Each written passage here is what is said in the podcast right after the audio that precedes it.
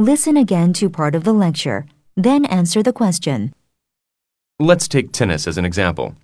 I'm sure you have all heard of great American tennis players such as Andy Roddick, who holds the record for the fastest serve for a man, an incredible 245 kilometers per hour as of 2004, and Venus Williams, the fastest serve for a woman at 203 kilometers per hour.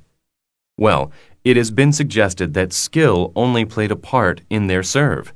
In fact, most of the praise should go to their tennis racket. Number 2. What can be inferred about serving speed in tennis?